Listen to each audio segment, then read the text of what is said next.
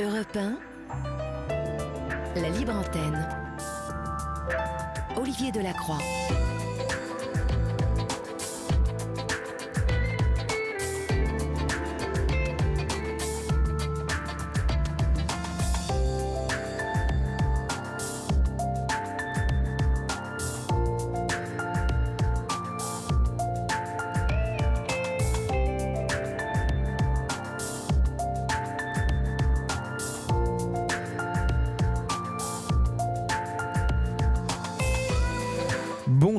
À toutes et à tous. J'espère que vous avez passé une agréable journée, que vous êtes euh, désormais euh, relax, euh, détendu chez vous, dans votre voiture.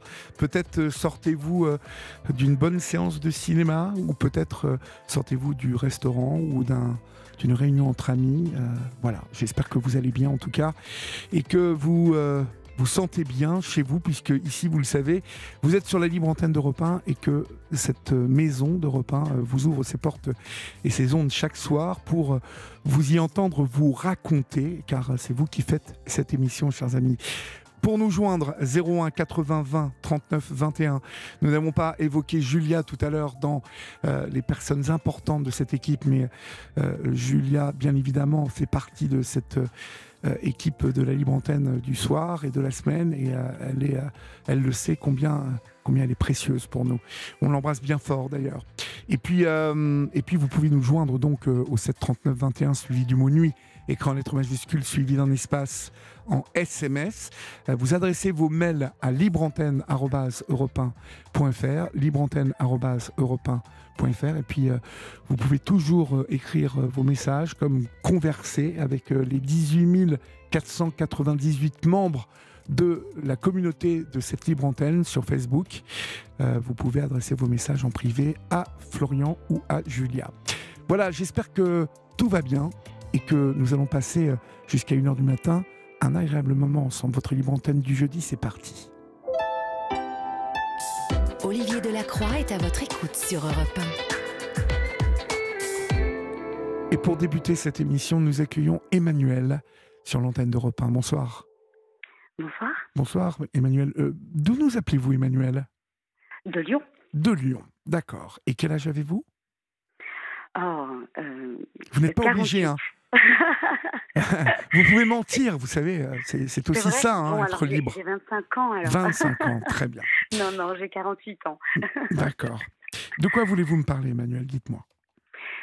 Euh, eh bien, je voulais euh, vous parler de, de, mon de, de, mon arrivée en France oui. et de ce que représente mon adoption, puisque j'ai été adoptée quand j'avais deux ans et demi. D'accord. Alors, vous voulez me parler euh, de vos origines, euh, je suppose, euh, de la quête mmh des origines. mais vous arrivez en France, donc dans quelles circonstances exactement? Est-ce que vous êtes adopté dans le pays de votre naissance par vos parents adoptifs ou, ou est-ce que vous arrivez dans d'autres conditions en France? Je, je, nais en France, je nais en Inde, donc je suis née en Inde. Oui. Euh, et je suis, je vis jusqu'à deux ans et demi euh, vraisemblablement en Inde, et je suis adoptée par une famille française. Oui. Euh, donc j'arrive en France à deux ans et demi. D'accord. Alors, vous gardez quel type de souvenir, quel type de ressenti de votre enfance et ensuite de votre adolescence et puis ensuite votre vie de jeune adulte avec euh, vos parents adoptifs? Comment ça, ça s'est passé entre vous? Bien ou euh, moyen? Euh, on, va dire que c'est pas c'est pas réellement le sujet dans le sens où de toute façon une adoption mais ça n'est jamais un, acte anodin ni pour un parent ni pour ni pour une, une personne adoptée. Mmh c'est plutôt ce que ça représente dans le quotidien d'une personne adoptée le fait de ne, ne, pas savoir en fait à qui on ressemble, de ne pas savoir euh, d'où on vient, et euh, cette, cette difficulté qui, peut parfois euh, nous, freiner dans notre existence et qui, souvent même nous revient même au moment où on s'y attend pas. Parce que par exemple moi le matin je me lève je me regarde dans le miroir, jamais je me dis, tiens, je suis un peu plus marron que, que les gens en France. Je ne vois même plus ma couleur, pour dire, pour Mhm. dire la vérité. Mais euh, et, et c'est vrai que c'est euh, la notion de couleur n'est pas réellement un, un, un, un, un problème dans l'absolu de manière générale, euh, en tout cas dans ma famille. Euh, moi, je suis, euh, je suis adoptée à la base d'une famille euh, de géants, de blonds aux yeux bleus. Ah oui moi, Des Vikings suis- Exactement. Mhm. Et moi, je suis euh, vraiment toute petite et je suis, euh, bah, je suis marron avec les cheveux noirs et, euh, et voilà, donc je suis l'antithèse de, de mes frères et sœurs. D'accord. Donc, combien de frères et sœurs? J'ai quatre frères et une sœur, D'accord. tous plus grands que moi. Tous plus grands que vous. Bon, bah Oui. écoutez, hein, il faut de tout pour faire un monde. Mais euh, c'est comme ça. Euh, donc, vous, vous êtes plutôt dans une demande, dans une demande d'enquête euh, euh, sur vos origines, sur euh, les adoptions. Que- quelle est votre démarche exactement aujourd'hui? Ben, en, fait, moi, mon histoire, elle est, elle est assez simple. Elle se résume par, par le fait que c'est un bon sujet à la maison et que aux alentours de 20 ans, je vais commencer à m'interroger en me disant bon, maintenant que je suis une grande, je, je peux savoir d'où je viens. Oui. Mais euh, vu que c'est un sujet qui n'est pas réellement, euh, c'est pas que c'est tabou, c'est qu'on n'en parle pas. Voilà. Donc, euh, je, je- mes parents donc ont, ont divorcé. J'avais, euh, j'étais assez jeune. Donc, au moment où je me lance dans, dans ma quête, je demande à ma mère de, si je peux récupérer mon dossier d'adoption. Elle me dit de demander à ton père. Je reprends contact avec mon père. Je récupère mon dossier. Et euh, là, j'ai l'impression de, découvrir un, trésor. Mais euh, ce qui est étonnant, c'est que euh, ce dossier, depuis que, depuis, ça fait maintenant, ça fait pas mal d'années que je l'ai, hein, j'ai l'impression de l'avoir regardé des milliers de fois.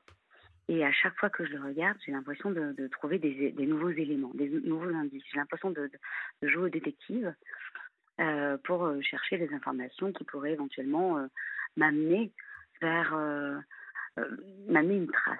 Voilà. Et finalement, euh, je, en 2006, je me décide à repartir en Inde Oui. et euh, je, je retourne à l'orphelinat euh, dans lequel j'ai été euh, accueillie. et, et là, on me dit qu'on n'a rien à mon sujet, il n'y a absolument rien. Et donc, bah, je, je m'en doutais un peu, mais je, je me dis, bon, ok, sachant que sur mon dossier d'adoption, il est écrit que ma mère est décédée et que euh, mon père a pris la poudre d'escampette. Euh, voilà, donc euh, il y a juste le contact d'une tante, enfin le, le nom d'une tante qui m'aurait amené à l'orphelinat et que faute de moyens, elle m'aurait confié donc à l'orphelinat. Ah, il y a quand Donc, même, euh, y a quand même un nom. Ouais, il y a le nom de cette tante, voilà. D'accord. Mais euh, je je cherche pas des je, je- voilà je, je cherche pas des morts puisque visiblement ma mère est décédée. Et donc euh, quand je retourne à l'orphelinat, on me dit qu'il n'y a rien du tout à mon nom, à mon compte, euh, enfin il n'y a rien dans mon dossier. Et euh, mais par contre au moment de partir, elle me dit quand même bon alors tu viens d'une famille importante, alors le mieux c'est que tu fasses pas de vagues, donc euh, ne cherche pas. Promets-moi que tu vas pas chercher. Alors je dis bah oui oui promis bien sûr. Qui, qui vous dit ça? Les sœurs à l'orphelinat. D'accord. Et là je me dis C'est bizarre. bon, bah, bah oui, c'est bizarre. Et donc, je rentre en France. Et quand même, je me dis, euh, dans l'avion retour, je me dis, c'est quand même bizarre. hein. Enfin, c'est vraiment une information paradoxale. Dans une même phrase, il y a, deux informations euh, euh, contradictoires. Donc, du coup, je, me dis, mais non, c'est pas possible. Donc, je retourne l'année prochaine- l'année d'après en Inde. Et, là, en fait, mon compagnon a trouvé sur téléphone Calcutta, puisque c'était Calcutta, le, les coordonnées de cette fameuse tante. Et donc là, je, je, je, je suis complètement. euh, je, suis bluffée, parce que je me dis, mais comment il a fait? Moi, ça fait, des, ça fait un temps que je fais un, bail que je cherche, quoi. Mhm. Et, euh, et du coup, je retourne à l'orphelinat, je leur dis, ben voilà, j'ai fait une promesse que je ne vais pas tenir. Donc, euh, soit vous m'aidez, euh, soit je me débrouille, mais en tout cas, sachez que j'ai les coordonnées de, de ma tante. Donc là, ni deux, elle me dit, ok, très bien, on va t'aider, reviens la semaine prochaine. Et la semaine d'après, elle m'appelle, elle me dit, bon alors, bonne nouvelle, nous avons retrouvé tes cousines, elles sont en vie, elles sont Calcutta, on a retrouvé ta tante, hein, elle est en vie, elle est à Calcutta, on a retrouvé ta mère. qui était en vie et qui s'appelle plus tard. Ah, votre maman, carrément. Voilà. Donc là, euh, c'est un truc euh, un peu incroyable parce que je m'attends pas du tout à. Bah là, c'est un peu la déflagration quand même, je suppose. Ah ben, c'est Émotionnel. Ben, moi, j'ai vécu euh, 33 ans de ma vie en pensant que ma mère était décédée. Donc, euh, j'ai vécu 33 ans en, en pensant que j'étais une orpheline. Et donc là, c'est vraiment assez lunaire. Et euh, le soir, je me retrouve donc euh, dans cette euh, pièce de l'orphelinat. Et euh, puis, on me fait jouer aux devinettes en me disant, ben voilà, ça c'est tes cousines, ta tante. Et tu dois deviner. Donc, je, enfin, là, c'est un peu. euh, c'est un peu incroyable parce que je sais pas quoi dire. Mon compagnon tout de suite euh, voit la, la ressemblance, donc euh, je ne vois pas moi. Et, euh, et donc euh, la personne fond en larmes et du coup je comprends que du coup il s'agit de ma mère. Et, et donc elle me raconte en espèce de condensé sur trois jours de rendez-vous clandestin l'intégralité de, de mon histoire. Voilà. Vous, vous parlez en anglais, euh, en fait vous- En anglais, D'accord. Ouais, moi je parle en anglais, mais les sœurs assurent la traduction puisqu'elles D'accord. parlent que bengali Ah oui, d'accord. et, et elles ne parlent pas anglais. Et euh, moi je ne parle pas bengali, je ne parle que anglais et j'ai un peu des notions de mais euh, là en l'occurrence ça sert à rien. Donc euh, du coup, euh, voilà, elle me raconte tout. elle m'a eu de l'âge de 13 ans, son mari est mort pendant sa grossesse. on lui a imposé de me confier à l'orphelinat, elle n'a pas eu d'autres enfants. son mari n'est pas au courant que j'existe. Personne n'est au courant d'ailleurs de mon existence. Et euh, voilà, donc nos entretiens sont totalement secrets. Et euh, voilà, donc c'est quelque chose de, très euh, difficile parce qu'en fait, je suis submergée d'informations. Et surtout, elle me dit que je, vois qu'elle est angoissée, elle a peur. et, et- et cette peur se communique, entre guillemets. Elle a vraiment pas envie que je fasse de vagues et je, comprends. Et je me dis, bon, bah, elle a vraiment mangé son pain noir. Je vais, je peux pas me permettre de, peux pas me permettre d'arriver et de, débouler dans sa vie 33 ans plus tard. C'est, quelque chose de trop. La société indienne est, faite de telle manière que que, je suis obligée de respecter en fait cette, euh, cet état de fait. Voilà. Donc euh, je je veux pas la mettre dans une situation compliquée. Et euh, donc je, je voilà, je, je me dis euh, il faut faut que je parte. C'est pas possible. Je peux pas la faire mentir comme ça à chaque fois qu'elle vient. C'est c'est clandestin. Donc euh, je, je ça me met dans une situation un peu d'indécence. euh, J'ai l'impression d'être un peu capricieuse, limite, de, de, de- de pouvoir penser euh, à vouloir retrouver euh, Mhm. absolument. Alors que je voulais même pas la retrouver à la base, puisqu'en fait je pense qu'elle est morte. Ben oui, oui. Et, bon, voilà. Bon, en c'est tout cas, elle cette, un cette collier. Ben voilà, donc, euh, donc elle m'offre un collier. Elle me dit voilà, je me suis mariée avec ce collier. Ma mère avant s'est mariée avec ce collier aussi. Euh, je, je souhaiterais que si tu te maries, euh, tu te, tu te maries avec ce collier, euh, voilà. Et, et puis moi je pars après, parce qu'en fait c'est trop, c'est vraiment trop, c'est vraiment une vague, il y a un tsunami d'informations où vraiment il y a la culpabilité, la joie, l'anesthésie, parce que je suis totalement anesthésiée en vrai. En fait, vous part à, à votre famille adoptive de ces retrouvailles? Oui. Mais c'est quelque chose qui est très compliqué parce que je suis à 10 000 km d'eux. Euh, moi, j'appelle ma mère en France et elle est trop sceptique. Elle me dit Mais c'est pas possible, ta mère est morte, c'est écrit sur le dossier. J'ai dit Oui, je sais. Et euh, Ah, en C'était écrit sur le dossier, Ouais, c'était écrit sur le quand même. hein, c'est euh, Mm. fou hein, de, de brouiller les pistes à ce point, euh, quand même. Mais le problème, c'est que c'est, la suite est pire. Ah, aïe, excusez-moi. Bon, Bon, du coup, ma mère en France, elle est, euh, elle est terrassée, hein, je pense. Et euh, donc, elle coupe court à la conversation. Et euh, enfin, voilà. Donc, je. Voilà, moi, je suis très émue parce que parce que c'est avec elle que j'ai envie de partager cette information. Et puis, d'un côté, je, je me rends compte qu'elle n'est pas en mesure et, et que je lui demande beaucoup trop. Donc, euh, je suis vraiment euh, partagée entre cette espèce de de, de- de conflit de loyauté, euh, la peur de lui faire de la peine et, et puis cette joie un peu inespérée de, de me dire mais c'est pas que dans les films que ça arrive quoi. Et euh, je pense qu'en France euh, tout le monde est complètement euh, sous le choc. oui, bah oui. Et- Oui, parce que je suppose que loin, comme ça, vous, vous devez être, Mm. vous, vous devez être dans un, un up émotionnel terrible, mais eux, eux aussi, en fait, hein, parce que Oui. ils doivent vous entendre et se demander quel impact cela va avoir sur vous, comment Oui. vous allez digérer tout ça, parce que c'est Mmh. c'est c'est toujours pour avoir euh, échangé euh, euh, avec euh, pas mal de personnes euh, adoptées, euh, ces retrouvailles sont toujours euh, euh, un tsunami hein, dans la vie. C'est euh, rarement, euh, rarement tranquille, hein, ce genre de, retrouvailles. C'est ça, exactement. Et hum, surtout que ce qui est difficile, c'est que comme il y a le barrage de la langue, on ne peut pas échanger.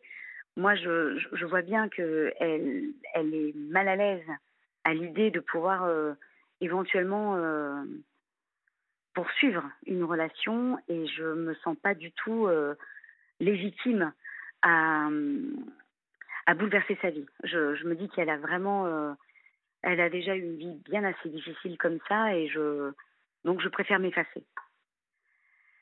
Donc je refuse de prendre son numéro de portable, on n'échange pas nos numéros, comme on ne parle pas une langue commune, euh, on convient que l'orphelinage aura les intermédiaires et je pars, D'accord. j'entre en France. Et là, pendant 11 ans, euh, je vais euh, entretenir des relations avec l'orphelinat. Donc j'ai envoyé des courriers, euh, des photos. euh, dès que j'ai des copains qui partent en Inde, euh, je leur demande de passer par Calcutta, Oui. ils laissent des cadeaux, enfin voilà quoi. Oui, oui. Et puis, euh, 11 ans passent et mes messages à l'orphelinat restent sans réponse. Donc, euh, ça m'agace un petit peu euh, parce qu'entre-temps, ben, j'ai une, une fille, euh, je, me- je me marie, je perds ma maman adoptive. Et euh, donc, euh, beaucoup d'événements euh, très intenses et qu'on a envie de partager éventuellement avec celle qui nous a mis au monde. Et pas de réponse, jamais. Donc du coup, je retourne en Inde en 2019 cette fois-ci. Et, euh, et puis je retourne à l'orphelinat, je leur dis, ben voilà, je, je suis revenue euh, parce que je ne comprends pas pourquoi vous, vous aviez promis de jouer les intermédiaires et que et qu'il n'y a pas eu de, de retour. Oui. Vous avez reçu mes courriers, euh, je n'ai rien eu et du coup, je, je me demande ce qu'il en est. Et donc là, elles me disent, bah, écoute, euh, elle n'est jamais revenue à l'orphelinat. J'ai dit, bah, c'est étrange parce qu'elle m'a quand même dit, euh, quand j'étais quand j'étais venue en 2008, qu'elle qu'elle venait toutes les semaines. Donc, euh, si elle venait toutes les semaines, c'est qu'elle elle avait des raisons de venir. Donc, c'est vrai que, du coup, qu'elle ait coupé les ponts à partir du moment que, où je suis, j'ai réapparu. Je, Oui. Enfin, voilà, du coup, je comprends pas très bien, quoi. Donc, elle reprenne contact avec elle, parce que moi, je suis inquiète. Je me dis peut-être qu'il lui est arrivé quelque chose. Et donc, quelques jours plus tard, l'orphelinat me rappelle pour me dire qu'elles ont du nouveau et qu'elles veulent me voir. Donc, euh, en fait, euh, là, elles me disent, bah, est-ce que tu es prête pour une nouvelle histoire? Je fais OK. Et donc, euh, bah, elles m'annoncent que celle que j'ai rencontrée en 2008 n'est pas ma mère. Ah. Voilà. Donc là, elle me raconte une autre histoire. Donc ma mère est vraiment morte en couche en donnant naissance à un, à un, un frère, donc un de mes frères qui aurait euh, deux ans de, de moins que moi. Et euh, voilà, donc euh, c'est vrai qu'à l'issue de ce voyage en 2019, euh, je me dis j'ai fait trois voyages en Inde, j'ai trois histoires différentes et, j'ai aucun document qui atteste de. J'ai pas d'acte de naissance, par exemple. Après, en Inde, c'est apparemment assez courant. Euh, j'ai pas d'acte d'abandon, donc en Inde, c'est assez courant aussi. Mais le circuit de l'information, en termes de, toutes ces données qui constituent notre identité, en tout cas, n'est pas très clair. Donc, euh, du coup, je j'entre en France et puis là, je, tape sur Internet, je cherche partout. Je vois des informations euh, sur le, le- les orphelinats qui, auraient pu euh, pratiquer des, voilà, des, choses pas très régulières. Et du coup, ça me met un peu la puce à l'oreille. Et puis, je, commence à mener mon enquête. Et je me rends compte qu'il y a quand même eu beaucoup de, de choses pas très claires, de beaucoup d'irrégularités, euh, Oui. notamment en Inde. Et, euh, et là, je me dis, bon, ben voilà, maintenant, là, il faut que je faut que je- il faut que j'agisse, il faut que je fasse quelque chose. Et euh, donc, je décide de, de, de voir comment je peux me rendre utile. Parce que moi, c'est c'est 20 ans de recherche pour arriver à rien. Et c'est vrai que je, je trouve qu'il y a un côté assez injuste dans l'idée de se dire que euh, on ne peut pas savoir d'où on vient, on ne peut pas savoir à qui euh, vraiment euh, euh, je sais pas si j'aime le sucre, le, sucré, le salé. c'est des choses idiotes, mais c'est des choses qui, qui, nous raccrochent à, à, à, nos racines, à, à ce qu'on est au fond de nous, intrinsèquement. Et, et je, je, me suis dit qu'il fallait que j'agisse, voilà. Et donc, eh ben, j'ai décidé de, de, de, m'engager vraiment pour faire en sorte que les choses avancent. Et surtout, on s'est rendu compte qu'il y avait beaucoup, beaucoup de, personnes adoptées en France qui, au fur et à mesure, faisaient état d'irrégularités dans leur adoption. Et, là, on, arrive donc en, février 2021.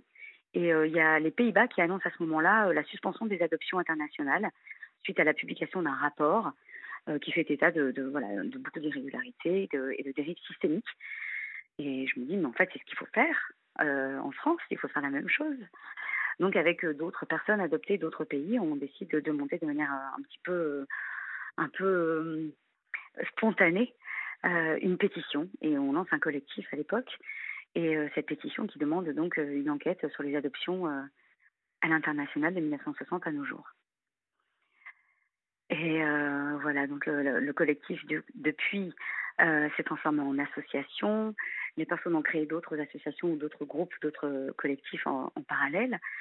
Euh, euh, et, du coup, bah, moi, j'ai, monté l'association, j'ai cofondé l'association RAIF, euh, donc Réseau des adoptés à l'international en France, qui a pour objectif de, de, militer pour le droit des personnes adoptées, notamment celui de l'accès aux origines.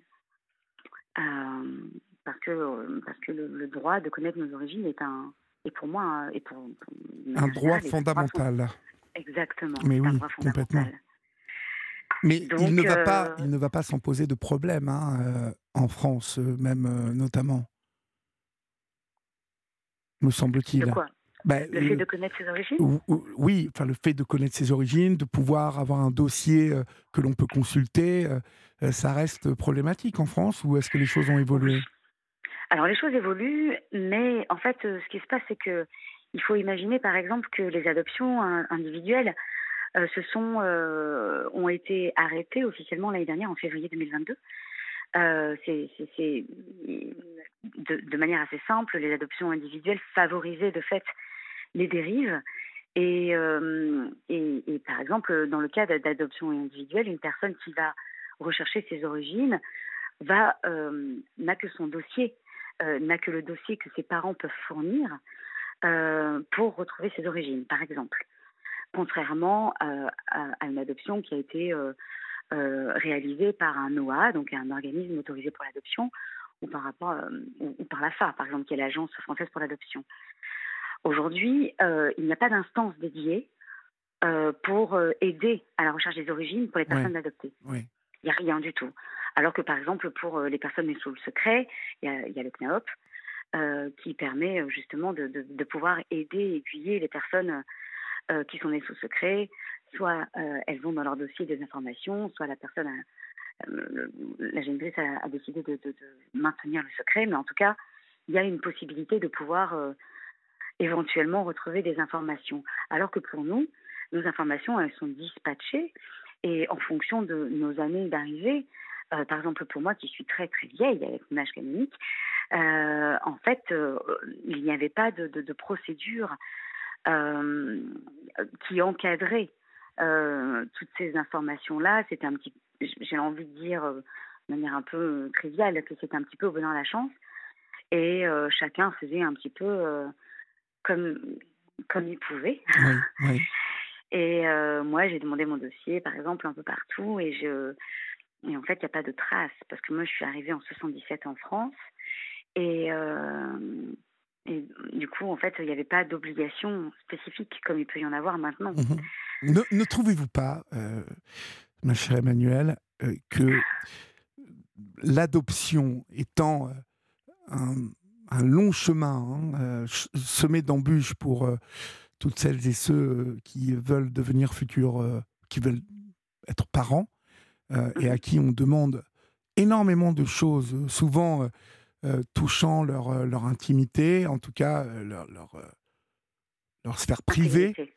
Mmh. et que finalement, c'est vraiment la réflexion que je, me suis faite il y a 15 ans quand j'ai commencé à, à, réaliser des films autour de l'adoption, Mmh. rien n'est prévu pour l'enfant adopté. C'est-à-dire que je me suis dit que dans tout, tout- toute cette procédure, euh, il y avait euh, euh, tout un tas de questions, euh, tout un tas de demandes auprès des parents, des futurs parents, euh, pour bien évidemment protéger l'enfant à venir, être certain qu'on allait confier cet enfant à des parents responsables et bien sur tout rapport. Mhm. Mais la question qui me semble centrale et morale euh, de, de- du droit de l'enfant à connaître ses origines, parce que cela fait partie de sa construction personnelle, rien, Mhm. rien n'est prévu. Nulle part. Il y a, en tout cas, Ah. pas grand-chose. À part ce dossier où on, où, euh, euh, on daigne, euh, ou pas d'ailleurs, euh, laisser, alors je parle des nés sous X en France, laisser Mhm. un nom, un mot, une lettre, ce qu'on veut finalement. hein. En fait, il y a plusieurs choses euh, dans, ce que vous dites. C'est-à-dire que, euh, d'une part, en fait, euh, jusque dans les années 80-90, on va dire que les, choses étaient, se faisaient de manière un petit peu, un peu à la chaîne.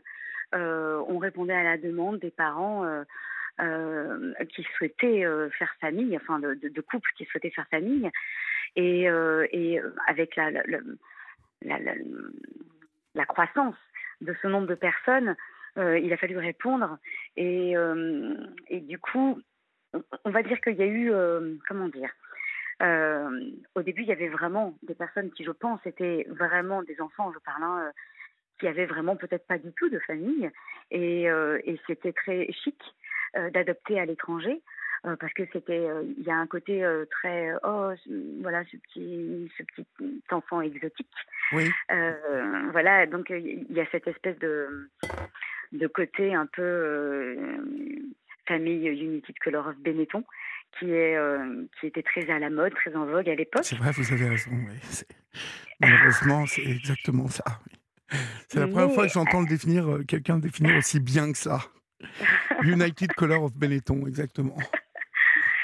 Et, en fait, il y, avait cette espèce de, volonté de répondre à cette demande qui est allée en, croissant.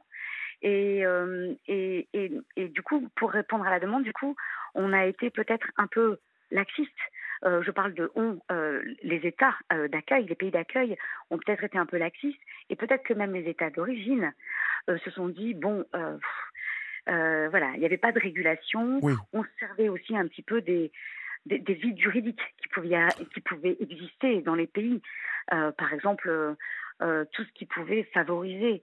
par exemple, il y a des procédures qui sont très, qui sont assez communes selon les pays. Oui. Alors en Inde, les enfants se perdent. Au Sri Lanka, il y a des fermes à bébés. Euh, euh, Bah, on, a, Amérique on, a, latine- on a reçu sur cette antenne euh, euh, à quatre ou cinq reprises le témoignage de personnes qui euh, euh, sont dans des procédures pour faire condamner des associations parce que euh, il, y a, il y avait carrément un trafic euh, autour de d'enfants euh, euh, enlevés à leur famille, à des familles pauvres, hein, très pauvres, que ce soit en Mhm. Inde ou en Afrique, euh, en- à La Réunion aussi d'ailleurs, parce qu'on a reçu euh, Mhm. dernièrement euh, le témoignage d'un monsieur réunionnais et un autre, euh, un Malien, euh, Oui. qui, euh, à qui on avait euh, raconté, bah, tu pars en vacances en France, et puis on avait dit aux parents, voilà, il part en vacances faire ses études en France, et puis vous le, vous le verrez au moment des grandes vacances. Et les enfants ne revenaient jamais. Oui. Ben là, c'est, c'est, c'est- c'est-à-dire en, en gros, euh, sur, sur, euh, tous les pays en Afrique, euh, ou en tout cas euh, une partie euh, de, de certains pays, c'est vrai que la notion de confiage est euh, très courante, euh, mais c'est vrai que euh, la notion de confiage ne, rompt pas les liens de filiation. Or, c'est vrai que par exemple pour l'Inde, euh, il faut voir que la notion d'adoption est une notion qui, pose problème, dans le sens où en fait elle est inexistante.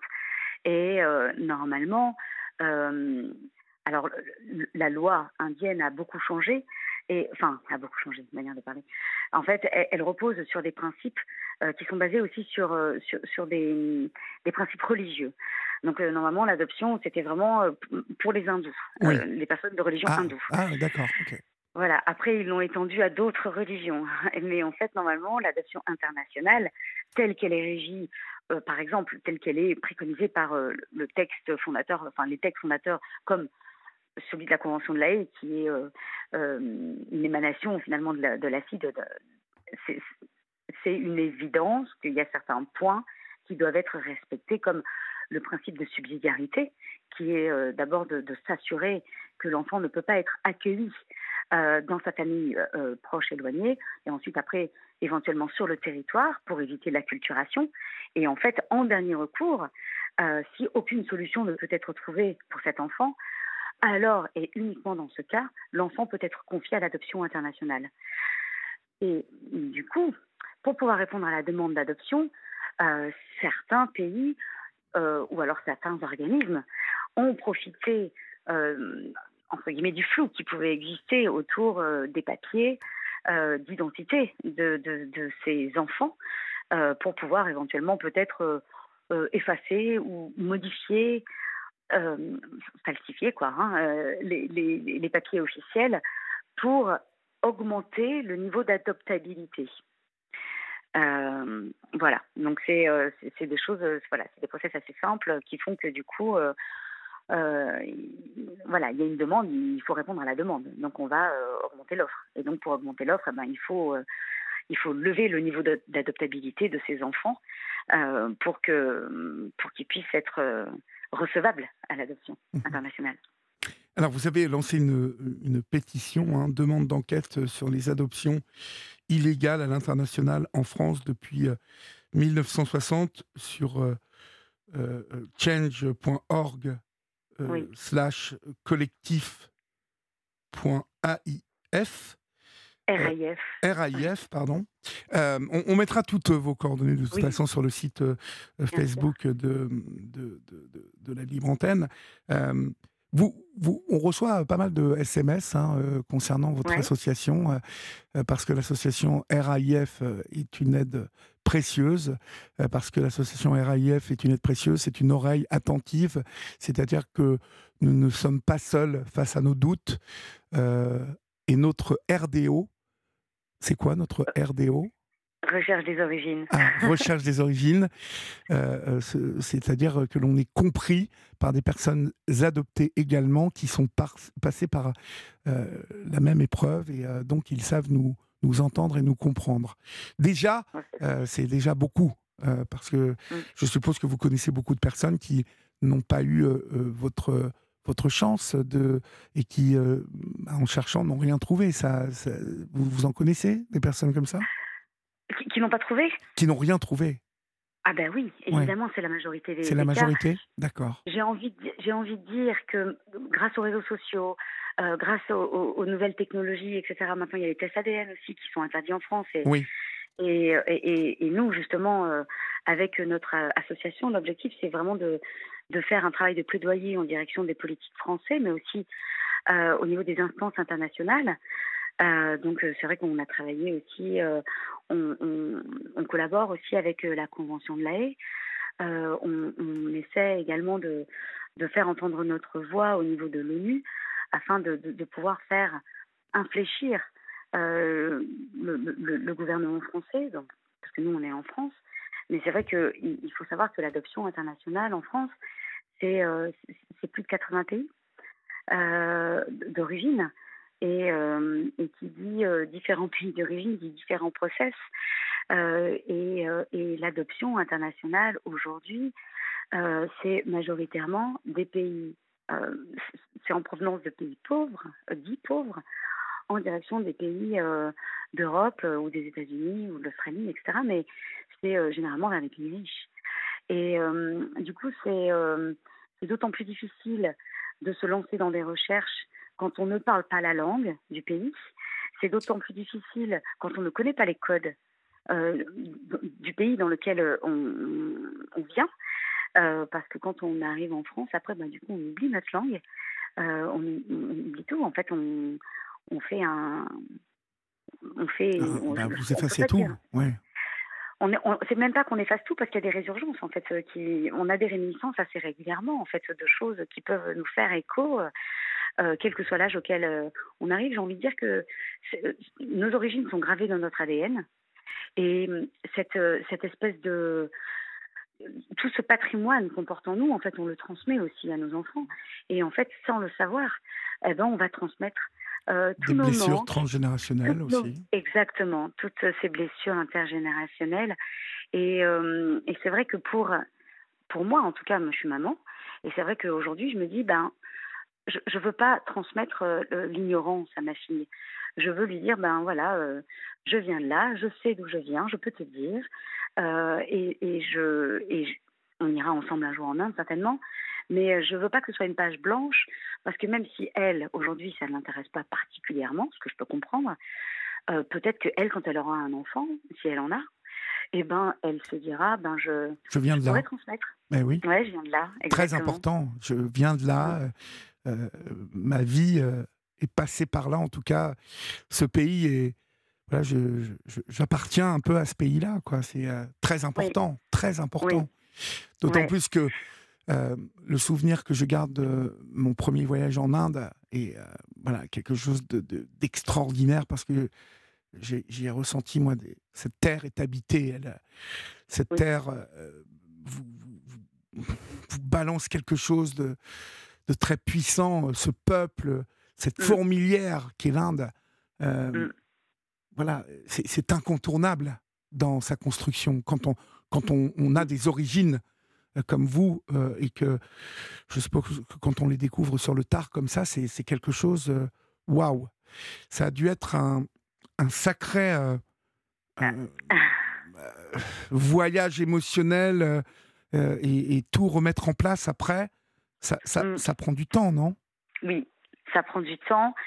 Surtout que après, tout dépend en fait de l'histoire, tout dépend de sa famille aussi adoptive. Et euh, c'est vrai que nous, quand on a monté RAIF, l'objectif c'était vraiment de pouvoir se dire, comme il n'y a aucune structure qui peut nous venir en aide d'un point de vue euh, soutien à la recherche des origines, euh, soutien même juste un, espace de, dialogue, de parole pour échanger, pour se dire voilà, nous on n'est pas des psychologues, hein, on n'est pas donc s'il y a des personnes qui souhaitent euh, échanger plus en, avant ou qui se sentent, qui sont vraiment dans une situation de détresse, on va les orienter évidemment vers les structures. Euh, euh, enfin, en tout cas, il faut qu'elles se fassent aider impérativement. Tout, tout ce qui a été mis en place aujourd'hui pour les personnes adoptées, ce sont des personnes adoptées elles-mêmes qui les ont imaginées pour pallier les manques. Et je pense par exemple à, une association qui s'appelle Adopte Écoute, qui a créé euh, une ligne d'écoute active pour les personnes adoptées, qui a été créée par les personnes adoptées. Euh, donc ces personnes ne sont pas psychologues, hein, mais par contre elles sont formées à l'écoute, elles sont formées euh, et après elles sont redirigées si, si nécessaire, etc. Mais c'est vraiment créer des espaces bienveillants où les personnes peuvent se livrer, partager leur peut-être leur incompréhension, leurs doutes, leurs peines, euh, et, de verbaliser, ça permet aussi de structurer euh, sa pensée et ça permet aussi de se réapproprier son histoire. Et euh, se réapproprier son histoire, c'est une manière pour nous de, se soigner, de se guérir aussi. Et, c'est vrai que l'objectif de l'association RAIF, évidemment, donc il y a le plaidoyer, il y a l'aide sur la recherche des origines, par exemple sur le Chili. on a vraiment une, une personne dédiée pour le Chili. On a une personne dédiée aussi pour la Corée. Euh, on est en train de structurer aussi euh, un réseau sur l'Inde. Et l'idée, en fait, c'est de se dire, euh, on sait par quoi toutes les personnes peuvent passer. Si on peut leur éviter cette espèce de parcours du combattant, eh ben, on aura gagné ça. Et c'est vrai que moi, quand j'ai quand, j'ai co-créé cette association, l'idée c'était vraiment de rendre l'humanité ce que la vie m'avait apporté, parce que moi j'ai été quand même très entourée. J'ai euh, des amis fantastiques, euh, j'ai un compagnon formidable, j'ai réussi euh, à, sortir de tous ces doutes, etc. Bon, je dois admettre que j'ai fait quand même pas mal d'années d'analyse, hein, mais, mais tout le monde n'a pas les moyens de, de se permettre justement de passer par la case analyste. Oui, en tout cas, vous n'êtes pas tous égaux euh, face euh, Oui. à une démarche de, Oui. de recherche Oui. de, de ses origines.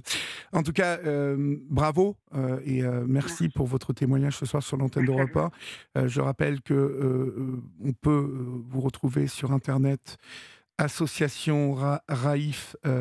On va, on va Ouais. mettre tout ça hein, sur notre page Facebook. Euh, vous venez de lancer une pétition euh, demande d'enquête sur les adoptions Alors, illégales à l'international en France depuis 1960 sur euh, euh, change.org slash collectif Raif. Allez-y. Je me permets juste d'intervenir, c'est-à-dire qu'en fait, cette dem- demande d'enquête a été entendue puisque euh, le gouvernement a lancé une mission d'investigation pour laquelle l'association RAIF, entre autres, a été entendue. Et nous avons été entendus donc euh, par l'inspection du ministère de la Justice, du ministère des Affaires étrangères et du ministère euh, des Affaires sociales. Euh, on attend le rapport qui devrait être publié dans le courant de l'été, normalement. Et, euh, on- et donc, on attend avec impatience voilà, le- les résultats de, de- de- de cette mission d'investigation. Très bien. Mais écoutez, merci mille fois en tout cas pour votre intervention ce soir sur l'antenne d'Europe 1. Et Merci puis, euh, eh bien, bon vent à, toute cette association et, euh, et bravo pour ce que vous faites parce que bon, c'est, euh, ça ne doit pas être évident tous les jours d'être en quête et, à la recherche de ces, de ses origines. Et plus vous êtes à vous retrouver, à vous écouter, à échanger, et euh, ben, bien évidemment, mieux, mieux c'est pour, pour celles et ceux qui euh, manquent d'informations, profondément d'informations, euh, dont on peut penser que c'est c'est difficile et compliqué. Merci Emmanuel. Merci, On vous souhaite une Bonne bonne, nuit. Au revoir. merci beaucoup, au revoir.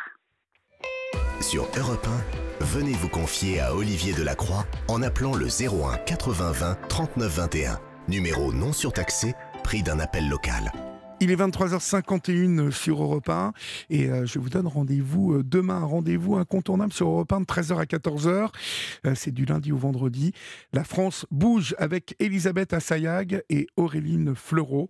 La France bouge, eh bien c'est écouter la France bouger et mettre chaque jour à l'honneur les audacieux, les entrepreneurs, les start-up qui osent et qui gagnent.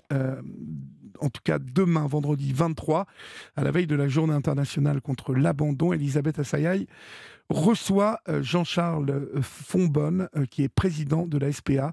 L'occasion de découvrir PAAW, l'application pour adopter un animal autour de chez vous. Et, Patchguard à Toulouse, cette start-up qui garde votre chien pendant vos visites touristiques. C'est demain dans la France Bouge, tous les jours de la semaine, entre 13h et 14h. On accueille Lydia maintenant sur l'antenne d'Europe 1. Bonsoir Lydia. Bonsoir euh, Olivier. Bonsoir. Euh, Lydia, d'où nous, vous- d'où nous appelez-vous, s'il vous plaît?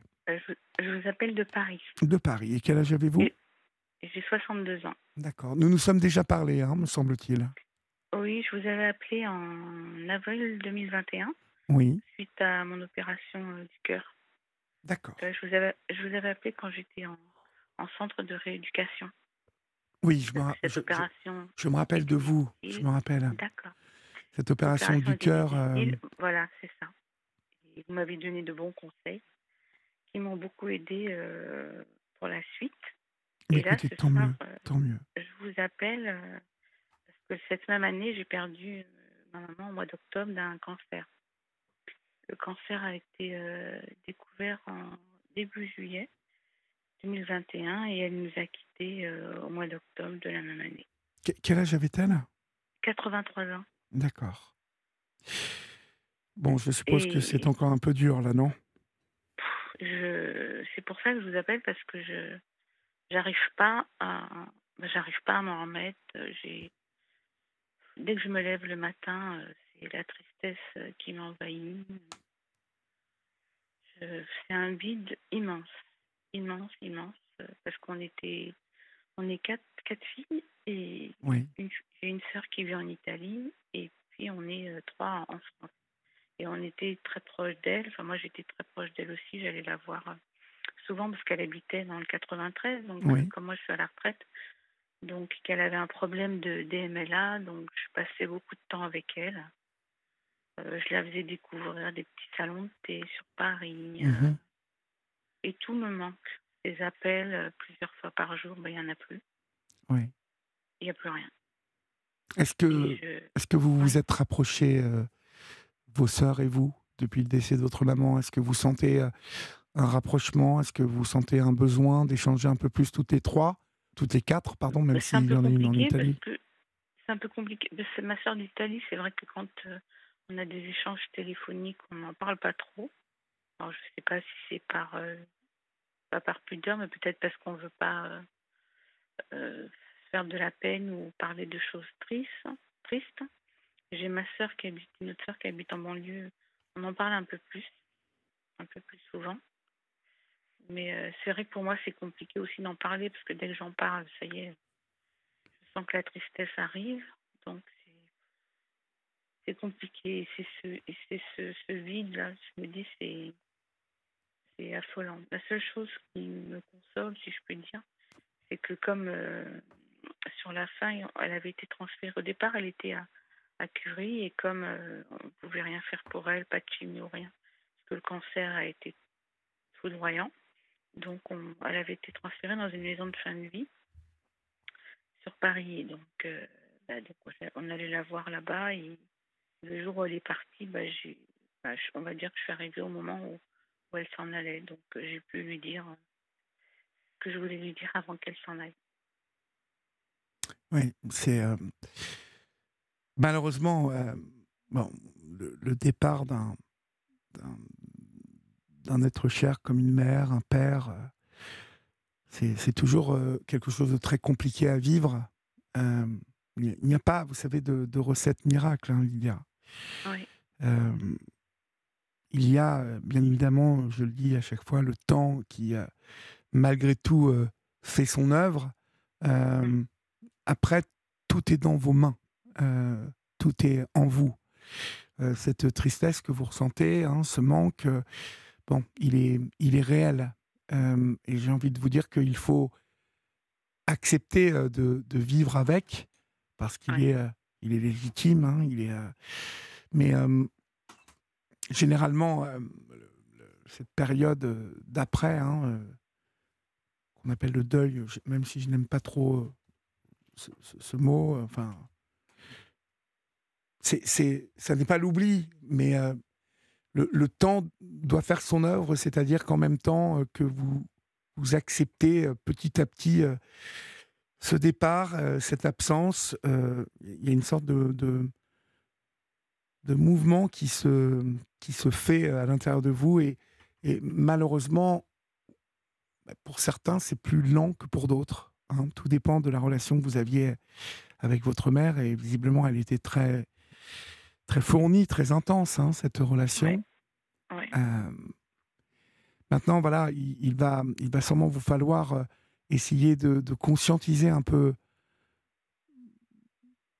ce qu'a été la vie de votre mère. Euh, quand je dis conscientiser, c'est c'est- c'est aussi vous dire qu'elle a eu la chance d'avoir une belle vie, hein, une grande vie en tout cas. Alors je ne sais pas si sa vie était belle, euh, mais en tout cas elle a vécu quand même jusqu'à 83 ans, même si aujourd'hui on peut vivre beaucoup plus vieux. Euh, vous avez profité de votre maman longtemps. Oui, c'est ce que des personnes me disent. Mais oui, Vous c'est une grande chance, que- vous savez.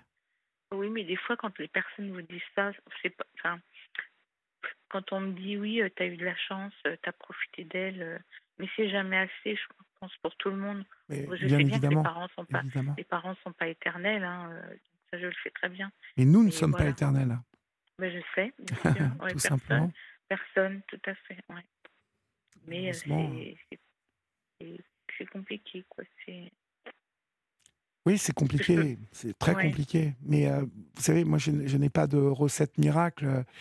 Euh, je sais que qu'à chaque fois que, que quelqu'un m'appelle euh, sur cette antenne pour euh, évoquer ce manque, euh, cette tristesse, euh, euh, je, je lui répète euh, inlassablement les mêmes choses. Le, le temps, le temps fait, fait son œuvre et, et, et je sais que un matin, vous vous réveillerez et euh, et un peu comme par enchantement, euh, vous serez moins euh, ankylosé par euh, ce- cette tristesse, ce vide. ça sera moins, moins là, moins important. Et, et c'est à partir de ce moment-là que vous recommencerez à, à penser à, à- à votre mère d'une manière peut-être plus positive, plus, plus lumineuse. Mais on, on va marquer une pause pour laisser passer l'info sur Europe 1 et Oui. puis on se retrouve tout de suite après, d'accord?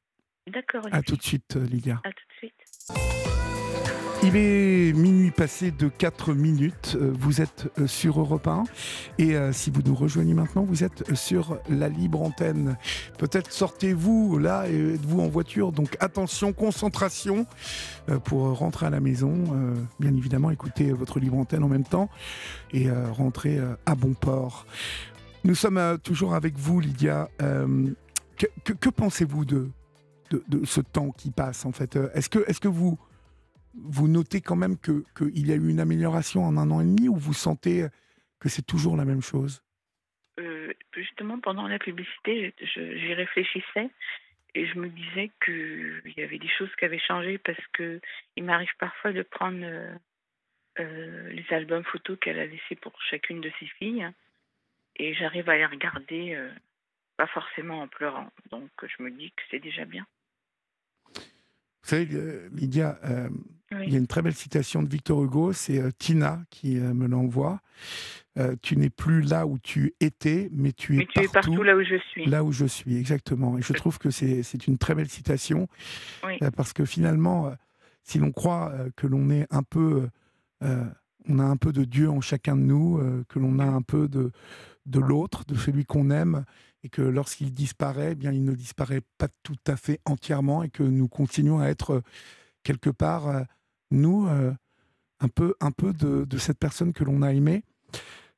Lorsqu'on pense à elle, lorsqu'on évoque, comme je vous le disais tout à l'heure, quand les choses deviennent plus légères, quand on arrive à penser plus légèrement aux choses, à se rappeler de, des souvenirs positifs, lumineux, ça veut dire que là, le, le travail euh, euh, est en train de se faire et que on est en train de gravir euh, ou alors de descendre la montagne. Je ne sais pas si gravir la montagne, c'est la peine et que descendre, c'est le retour vers quelque chose de plus apaisé, de plus tranquille.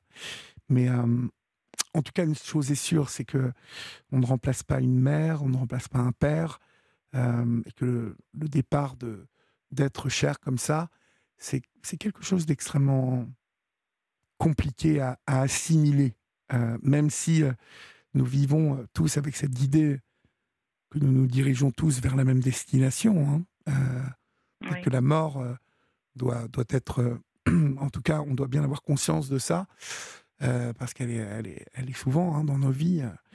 plus on avance dans l'âge, plus on voit, on l'aperçoit, on la sent à travers les départs des uns et des autres. Euh, je crois qu'il faut euh, apprendre, euh, apprendre à, accepter, à assimiler ça. Et c'est très compliqué. Mais cela fait partie aussi de la quête que l'on peut avoir vis-à-vis de la foi aussi, vis-à-vis de la spiritualité. Je pense que c'est aussi une maturité que l'on acquiert au fur et à mesure, une maturité d'humain, même si on n'accepte jamais hein, le départ, on n'accepte pas la mort. C'est c'est inacceptable la pour mort. faire en sorte que ce soit plus, Plus plus doux, doux. Je sais pas si c'est le mot aussi, c'est ça en fin de compte, oui. en tout cas plus acceptable. Ouais. Mais c'est vrai que c'était compliqué parce que déjà quand vous accompagnez une personne euh, en maison de fin de vie, déjà, donc euh, à la base vous savez ce qui va se passer. Euh, quand vous allez rendre visite à cette personne, bon, bah, les jours passent et chaque fois que vous allez euh, la voir, vous vous dites en arrivant dans cet endroit, est-ce qu'aujourd'hui je vais rentrer dans la chambre et que elle sera toujours vivante ou est-ce que ce sera la fin Donc c'est compliqué. Et je me souviens que quand elle est partie, euh, ma sœur qui m'a rejoint parce qu'on allait la voir tous les jours, bon, on nous a donné une heure après son décès pour euh, ranger la chambre, prendre ses affaires. Donc vous avez votre maman qui est allongée sur le lit et vous êtes là en train de vous dire bon alors euh, bah, tu vas prendre ces deux sacs, moi je vais prendre cela.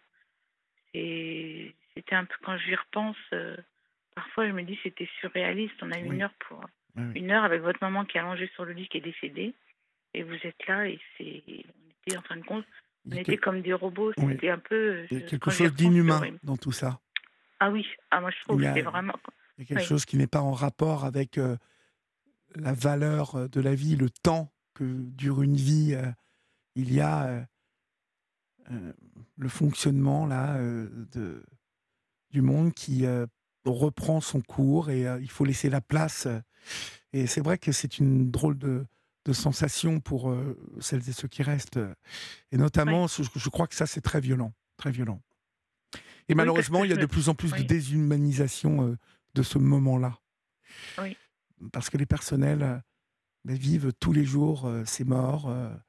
Les personnels vivent tous les jours euh, la douleur euh, des proches et, et que malheureusement, ça c'est leur quotidien. Donc euh, Oui. parfois, il manque peut-être, malheureusement, hein, et ça n'est pas de leur faute, mais il manque peut-être de, de- de- de tact et les choses vous se font un peu dans la rapidité. Je vais vous expliquer quelque chose, Olivier. Quand, Et il manque de temps, me dit Florian, il a raison. Oui, c'est vrai. Pendant le, parce que quand en 2021, on était encore dans le Covid, donc donc il y avait des horaires à respecter. Et puis moi, sachant qu'elle était dans une maison de fin de vie, euh, au lieu d'arriver pour 14 heures, c'est vrai que j'arrivais des fois à, midi et demi. Bon, pendant une semaine, ben, je, suis venue comme ça, personne n'a rien dit. Par contre, un jour, je suis tombée sur une personne qui était à l'accueil euh, et qui me dit, mais euh, les visites, c'est qu'à partir de 14 heures. Je dis oui, je suis un petit peu en avance d'une heure, mais voilà. Euh, elle me dit bon bah montez, mais elle me dit de toute façon je vais prévenir le service. Alors je dis bah oui, bah écoutez, euh, faites votre travail, prévenez le service. J'arrive, je sors de l'ascenseur et je vois deux, un médecin puis une infirmière qui viennent me voir en m'expliquant euh, oui qu'il faudrait respecter les horaires parce que voilà c'est le Covid et que c'est 14 heures, c'est pas 13 heures. Et pendant une heure, non, pendant une demi-heure, bah, j'ai essayé d'expliquer que moi, comme ma maman était, on m'avait dit qu'elle en avait plus pour longtemps, que moi j'estimais que même si c'était 14 heures, euh, si je pouvais rester une heure de plus avec elle, euh, ça gênait personne. J'étais dans la chambre, elle est sur son lit puisqu'elle ne pouvait plus marcher, donc je comprenais pas euh, où était le souci. Oui. Et en fin de compte, j'ai eu gain de cause pour encore deux semaines, puisqu'après elle est partie. On m'a autorisé à venir à midi au lieu de 14 heures. Et vous voyez des choses comme ça, je comprends pas, parce que vous savez que la personne va partir dans quelques jours. Qu'est-ce que ça peut faire que je vienne euh, une heure avant, une heure avant ça, En fin de compte, ça gênait qui Ça gênait personne, Olivier. Vous voyez ce que je veux dire? Oui, oui. Et on Et a tout été va vite confrontés- aujourd'hui. Ouais, on a été confronté à des choses où je me disais à ma sœur, mais ça manque quand même, même dans une maison de fin de vie, ça manque quand même. Il y avait certaines choses qui, pour moi, c'était pas très humain, quoi. Ouais. Même si je sais que tout le monde, tout le monde est débordé, surtout dans le, dans le milieu médical, aussi dans ce genre, dans les endroits euh, un peu compliqués comme ça. Mais je trouve que c'est pas une raison. Ça embêtait personne. hein. Je venais à une heure au lieu de 14 heures. Oui, je voulais profiter d'elle parce que je, savais que je l'avais rappelé après. Donc, euh, et après, j'ai eu l'autorisation. J'ai pu venir euh, à partir de midi au lieu de deux heures. Donc, des fois, vous voyez, je ne devrais peut-être pas repenser à tout ça, mais ça m'arrive d'y repenser. Et je me dis que tout ça, c'était quand même bien compliqué. Oui, mais il vous faut euh, vraiment faire un effort pour éviter de penser à ces moments-là. Hein Oui, a D'accord. vraiment. Oui, Je vous le demande parce que vous, vous pouvez le faire. Et euh, Ouais. ces moments-là, il faut que vous les mettiez derrière vous et loin maintenant. Euh, parce que ce qui compte, c'est euh, cette citation hein, de Victor Hugo. oui. Elle est notée sur un, sur un carnet à moi dans mon sac à main. Bon, vous voyez, J'aime beaucoup cette phrase, ouais. Mm. Il y a Isole qui nous dit, euh, Marisol, qui nous dit aussi au 739-21, La Fontaine a dit Sur les ailes du temps, la tristesse s'envole. Euh, ça pourrait euh, venir à la suite de, de cette citation de Victor Hugo. En tout cas, je vous souhaite plein de courage et puis vous savez où me trouver si vous avez un, un coup de mou. Oui. hein. D'accord? Et je voulais juste vous dire avant de terminer que elle écoutait votre émission tous les soirs. Ah, Et quand j'allais chez elle, on, Mhm. était, on était dans son lit toutes les deux. On avait notre petit écouteur à l'oreillette chacune et on écoutait toutes les histoires des auditeurs et après on parlait toutes les deux. Non. Voilà. Et je vous souhaite, euh, je souhaite longue vie à votre émission, Olivier. Merci, Olivia. Et merci pour ce que vous faites pour, pour les auditeurs parce que vous êtes, euh, vous nous apportez beaucoup de réconfort. Merci à vous et plein de bonnes choses pour vous, Olivier. Merci, euh, merci beaucoup, Olivia. Au Au revoir. revoir, au revoir. Au revoir. À minuit 16, minuit 17, même pile, nous accueillons Manuela sur Europe 1. Bonsoir Manuela. Bonsoir Olivier, je Bon. vous remercie de me recevoir sur votre antenne. Mais je vous Je en suis, prie. un, je suis un peu émue, excusez-moi de vous entendre, de vous parler. Euh, vous vous m'appelez euh, Euh, D'où, Manuela? Alors, je vous appelle de l'Anson de Provence. C'est à côté, entre Aix et Avignon, D'accord. Il fait beau, à là? côté de Salon. Est-ce que le beau temps est revenu Euh, un peu oui, oui, oui, il revient, il revient. D'accord, parce que vous avez eu un long moment de pluie, hein, paraît-il. Oui, oui, oui, oui, oui, C'est pas fait. souvent que ça vous arrive, ça Non, pas trop, non. Hein Je La sais que ma, est assez sèche. ma belle-mère commençait à déprimer parce qu'elle me disait il pleut, il pleut, il pleut. euh, Et euh, bon, voilà, il n'y a pas de soleil. Bon, Vous voulez on, me avait, parler on, avait be- on avait besoin d'eau aussi. Oui, oui, carrément, carrément, bien évidemment. De quoi voulez-vous me parler, Manuela? Dites-moi. Alors moi je vous appelle parce que je veux je voudrais lancer un petit appel. Euh, si des personnes s'en- connaissent le trouble dissociatif de l'identité, donc le TDI, dont ma fille est atteinte, euh, elle est partie il y a deux ans de la maison. Euh, Jusqu'à il y a 15 jours, nous n'avons plus de nouvelles et nous étions très très inquiets. Il faut savoir Quel âge qu'elle a-t-elle? a, elle a 23 ans.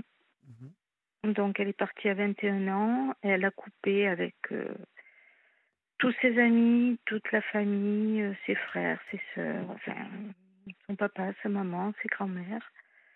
Voilà, elle livrée à elle-même pendant deux ans. Euh, ça a été très très dur pour nous parce que on ne savait pas quelle position prendre, on ne savait pas quoi faire, étant donné qu'elle est majeure. Euh, Aujourd'hui, elle revient petit à petit, euh, mais on ne sait pas comment s'y prendre avec elle. On ne sait pas. euh, alors, le trouble dissociatif de l'identité, on manque, on manque de de, support. On ne connaît pas bien. Euh, j'ai fait une thérapie d'une année, j'ai vu des psychologues, j'ai vu des psychiatres et euh, on, ne sait pas. On ne sait pas. Et j'aurais voulu savoir si un auditeur ou deux euh, s'y connaît un peu ou, même en est atteint et, et pourrait échanger avec moi, avec ma famille, avec, euh, avec nous, parce qu'on est complètement démunis par rapport à ça. Co- comment se traduit On est complètement démunis. Ah oui, oui, j'ai bien compris, mais comment se traduit euh, ce, ce trouble euh, Alors, d'après ce qu'on a compris, ça serait des traumatismes qu'elle aurait eus dans son enfance. Euh, on a beau tourner nos cerveaux dans tous les sens, on ne voit pas où sont ces traumatismes-là. mhm. Elle, elle vous le- elle vous que- en parle de ces traumatismes? Ben, non, justement, elle dit que ça vient pas de nous. Euh, ce qu'on sait, c'est qu'à l'âge de 17 ans, son frère est parti, donc ils ont 14 ans de différence, elle avait 3 ans. Oui. Ça l'a beaucoup marquée, elle s'est sentie abandonnée. Euh, ensuite, euh, à l'école, elle a, les enfants n'étaient pas très sympas avec elle parce qu'ils disaient qu'elle était bizarre. Euh, elle était un peu rejetée quand même à l'école. Oui. Mais est-ce qu'elle était euh, un peu timide quand elle était plus jeune? Elle était, euh, elle était beaucoup dans les livres. Elle était euh, très très très douée et elle disait on m'insulte, on m'insulte, on me dit que je suis l'intello. Alors nous on lui disait mais c'est pas une insulte être une intello, au contraire c'est c'est bien. Mais après avec le recul maintenant on comprend les livres étaient son refuge. D'accord. Et euh, lorsqu'elle est partie il y a deux ans, euh, elle souffrait déjà de ce trouble dissociatif? Elle nous l'a appris il y a deux ans. Elle vous l'a appris il y a deux ans. Ouais. Et, et ça se traduit comment, en fait? Euh, Par quel Alors en fait de elle a, comportement? elle, a, elle a plusieurs personnalités dans sa tête. Euh, chaque personnalité, c'est très très complexe. Chaque personnalité a une tâche différente. Euh, elle a une personnalité qui est, qui est sexuelle, donc euh, c'est pour tout ce qui est sexualité. Elle en a une autre, c'est plus pour le ménage. Elle a, elle a une autre personnalité, c'est plus pour le, pour le travail. Euh, c'est- très complexe, on a vraiment du mal à comprendre et on est. On, on ne comprend pas. Et donc, ça se traduit par. euh, elle passe d'un personnage à l'autre, Oui, comme ça, à la maison, en fait. euh, Et elle change de prénom? Alors, euh, non. euh, elle, elle a pris un nom. Bon, je ne vais pas le dire là à l'antenne, mais elle, elle a pris un nom et ce serait le nom de son système, parce qu'elle appelle ça un système. Oui. Donc, elle, elle a pris le, le, le nom d'un système et, et, elle, et au départ, quand elle nous a annoncé qu'elle avait, qu'elle avait ce trouble, elle a voulu qu'on l'appelle par son nom de système. On a essayé, mais on n'y est pas arrivé. Ouais, C'était vraiment trop dur. Bah oui.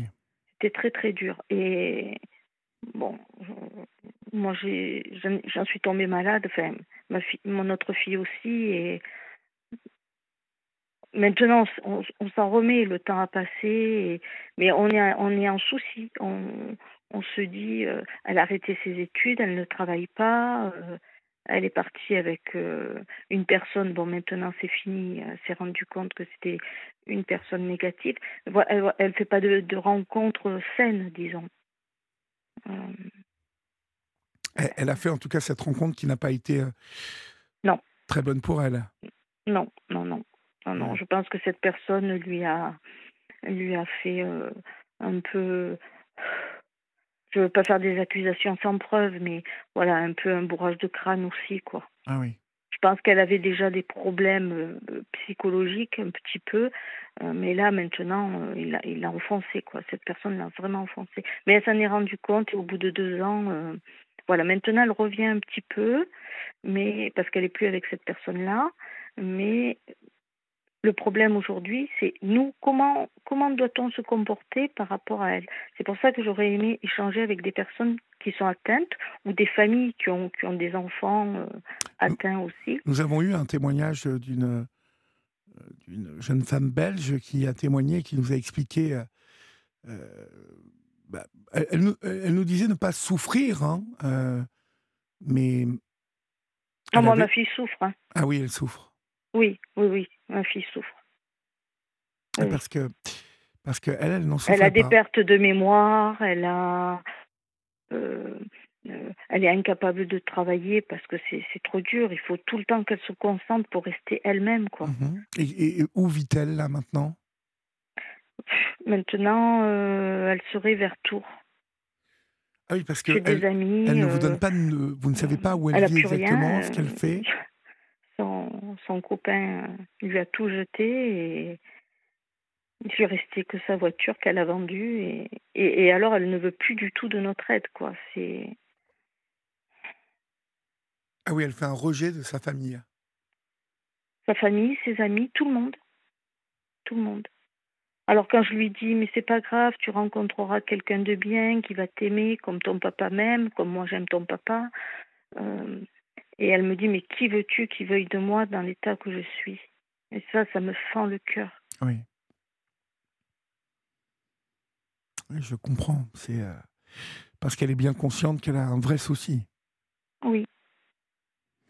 Et, et Oui, vous et dites le que problème, c'est que quand on va voir, quand elle va voir un, un, un, un psychologue, un psychiatre, ils n'y connaissent rien, ils savent pas.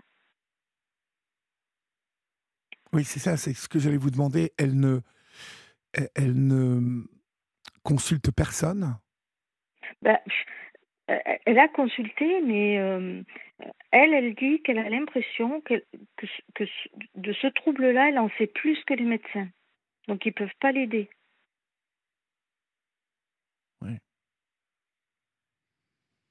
Donc les médecins, en fait, elle, les- elle- elle les rejette totalement, en fait. Complètement. À l'âge de 9 ans, je l'avais emmenée voir une, psycho- une psychologue. Et, et, euh, et quand elle est sortie de là, elle était malade parce qu'en fait, elle entendait. Je l'avais emmenée parce qu'elle entendait une voix dans sa tête. Et en sortant de là, elle en, elle en entendait deux. Et la psychologue lui a dit Mais tout va bien, c'est normal. euh, tous les enfants ont des amis. euh, Oui, non, mais non, mais ça, elle était- voilà. ça allait pas cette psychologue-là. Tous les enfants n'ont pas une voix dans leur tête ou euh, dans- Voilà. Oui, il y a parfois des enfants qui s'imaginent, enfin qui se créent un personnage Des imaginaire, imaginaires. voilà, pour euh, Mm, parce qu'ils se sentent mm. seuls, euh, parce que ça les rassure. euh. Ils, ils recréent un petit peu des conditions de dessins animés ou de films qu'ils ont vus, mais pour les enfants, ça n'a, C'est ça. n'a rien de, c'est inoffensif. Mais, euh, mais là, on ne parle pas de ça, on parle d'un trouble de dissociation de l'identité, c'est-à-dire qu'elle oublie qui elle est et pour revêtir hein, la personnalité de d'autres, d'autres. Elle a, elle a plusieurs personnalités en fait. Et, et, là, vous me dites qu'une auditrice, vous avez dit qu'elle ne souffrait pas. Euh, alors, peut-être cette personne, je ne remets pas sa parole en doute. Hein. Moi, ma fille, je sais qu'elle souffre parce que, par exemple, quand elle, elle, a dans sa tête, elle a un enfant, quand elle est l'enfant, euh, elle, elle, ne peut rien faire. C'est un enfant. Euh, elle a dans sa tête euh, euh un garçon.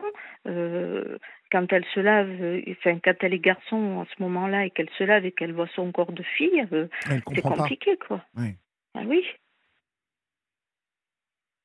Mmh ah oui, là, c'est. Elle a absolument besoin de soins, votre fille, de toute façon. Quoi qu'il arrive. Il y a absolument urgence à ce qu'elle soit suivie. Parce que ce, trouble. Alors, on, le voit beaucoup sur TikTok, hein, ce trouble. Mmh il est devenu presque une mode, je vais vous dire. Tout à fait, je suis d'accord avec vous. Hum, oui, parce qu'il est, euh, il est devenu. Bah, les gens ont du mal à comprendre et à croire en ce. Mais, mais moi, je comprends les gens qui ne comprennent pas. je suis dans ce cas-là. Euh, je, crois, je comprends les gens qui ne croient pas, parce que je suis dans ce cas-là. Vous, vous n'y croyez pas? C'est tellement compliqué. Ben, je ne crois pas qu'il y en ait autant, c'est pas possible. Euh, ils, ils, en rient. Moi, ma fille, elle rit pas. Je vous assure que c'est pas rigolo. Ah non, mais bien sûr que non. Une souffrance. Bien sûr que non, ça n'est pas rigolo du tout même. Non. Moi, ma fille lui est restée deux ans euh, pour avoir son métier en main et puis, et puis elle se retrouve à la rue sans rien, quoi. C'est ça le souci, en fait, c'est que là, dans un premier temps, il faudrait absolument arriver à la rapatrier euh, près de chez vous. Est-ce que euh, vous, la famille, avez les moyens de, de lui louer un petit appartement ou une place pour elle sans vous Ah non, mais elle ne veut pas venir. Elle ne veut pas venir. Elle ne veut pas venir, d'accord. Non, non, non, non.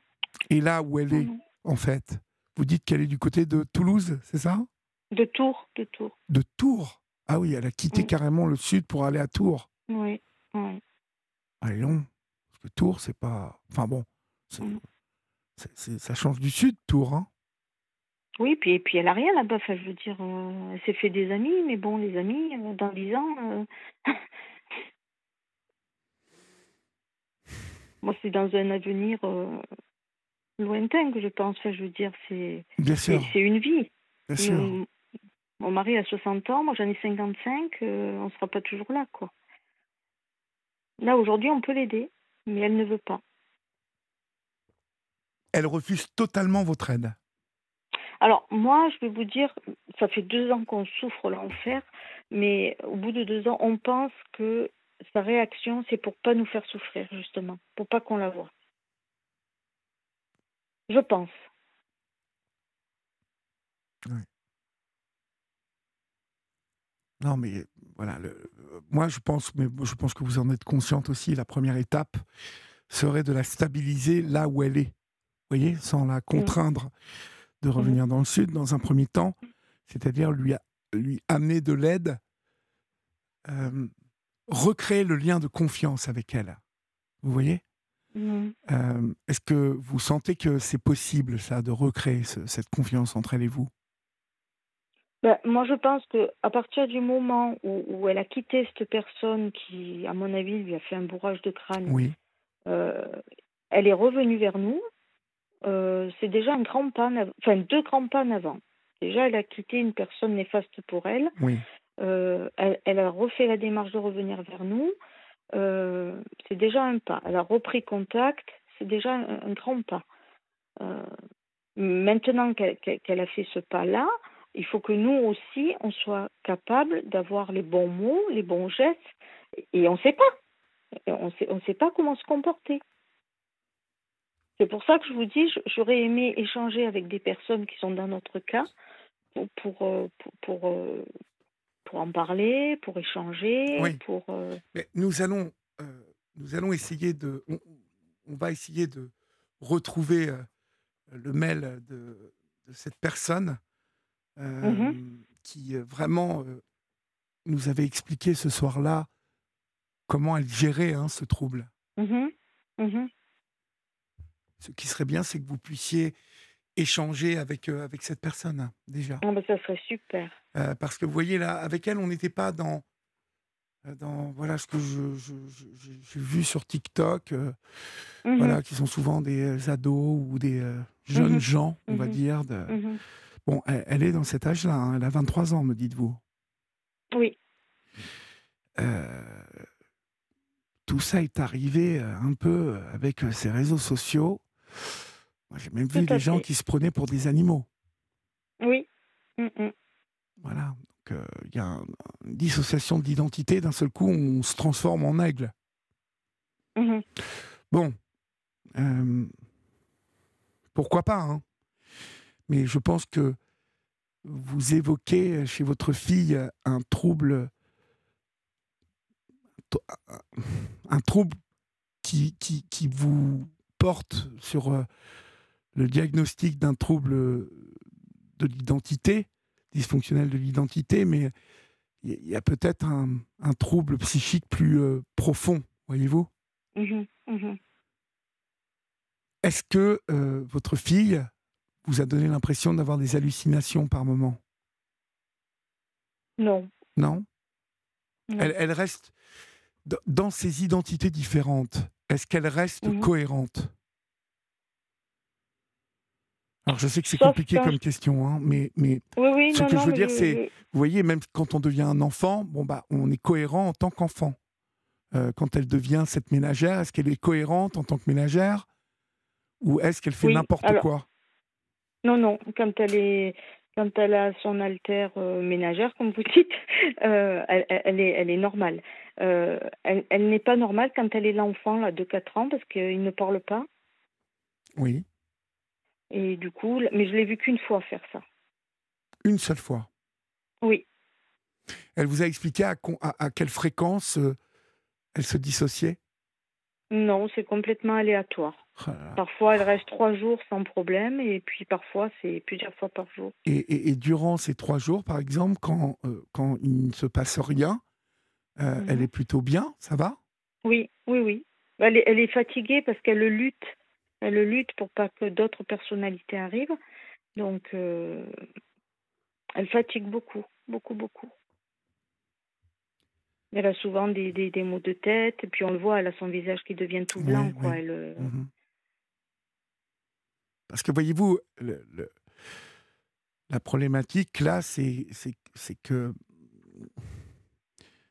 je, je ne dis pas qu'on est proche de la schizophrénie, mais, mais il y a, euh, si vraiment ces identités euh, l'envahissent, on, on est, euh, on est quand même sur quelque chose de, de très profond, de grave, hum, hum. en tout cas de très sérieux. Mm. Et euh, il y a un besoin impératif de soins. Impératif. Mm. Il y, a, il y a un besoin impératif de prise en charge.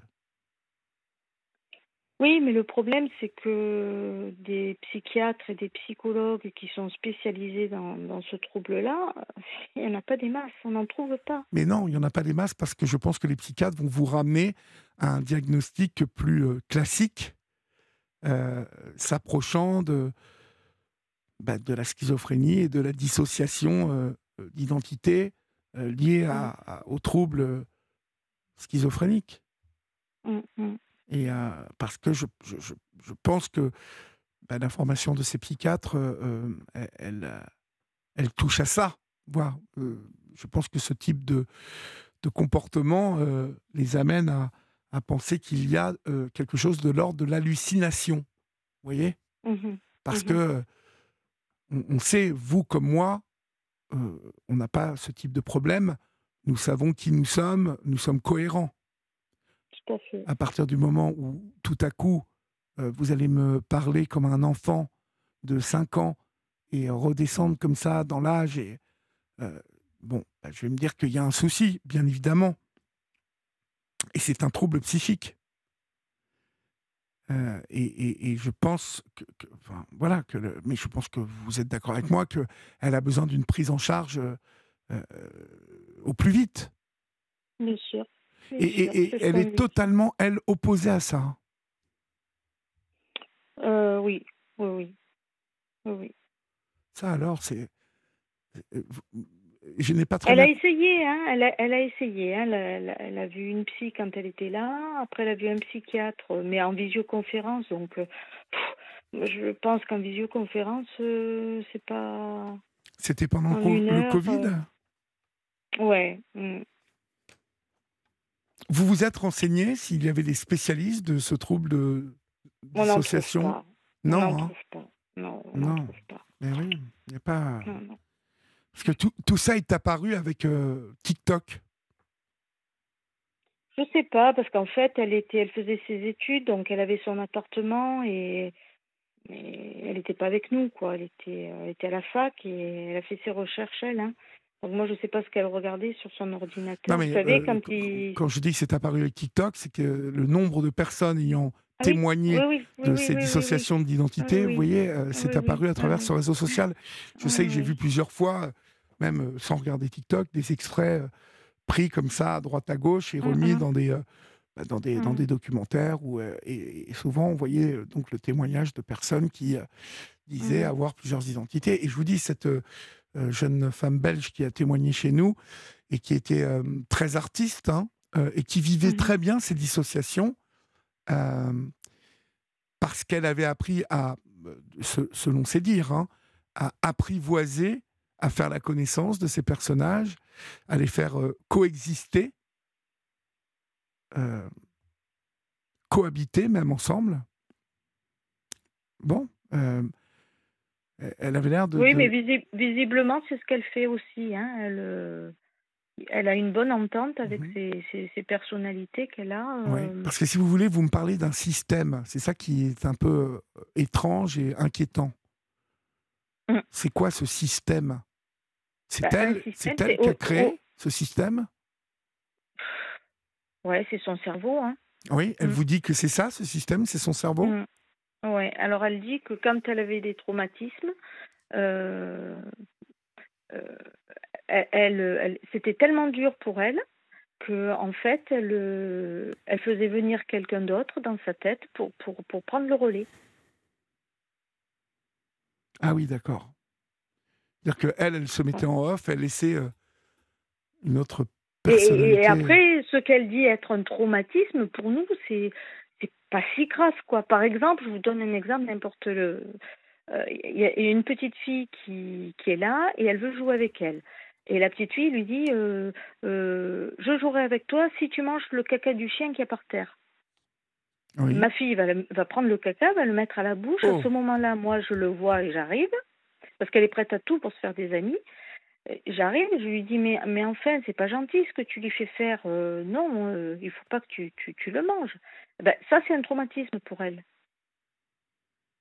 C'est-à-dire, ça, c'est quelque chose qui s'est passé dans, dans sa jeunesse, Dans son enfance, oui. dans oui, son oui, enfance, d'accord. Donc, d'accord, ok. Et elle se rappelle de tout ça? Par moment, par moment, elle oublie beaucoup beaucoup beaucoup de choses et, et par moment elle, elle a des flashs et c'est ça qui la fait souffrir. Mhm. Ces flashs qui reviennent de, de traumas qu'elle a eu, euh, enfin qu'elle dit être un trauma. Euh, un jour, il y a eu une, une photo de classe et il y a un élève qui lui a dit euh, une prof t'appelle dans une salle. Euh, elle est partie dans la salle et en fait pendant ce temps ils ont fait la photo et, et quand elle est revenue, bah, la photo était faite trop tard quoi. Donc c'était c'était pour pas qu'elle soit sur la photo que l'élève lui a dit va Ah oui. dans la classe. D'accord. Ben, ça pour elle c'est un trauma. oui, mais c'est, je comprends qu'elle l'ait vécu comme un trauma. Voilà.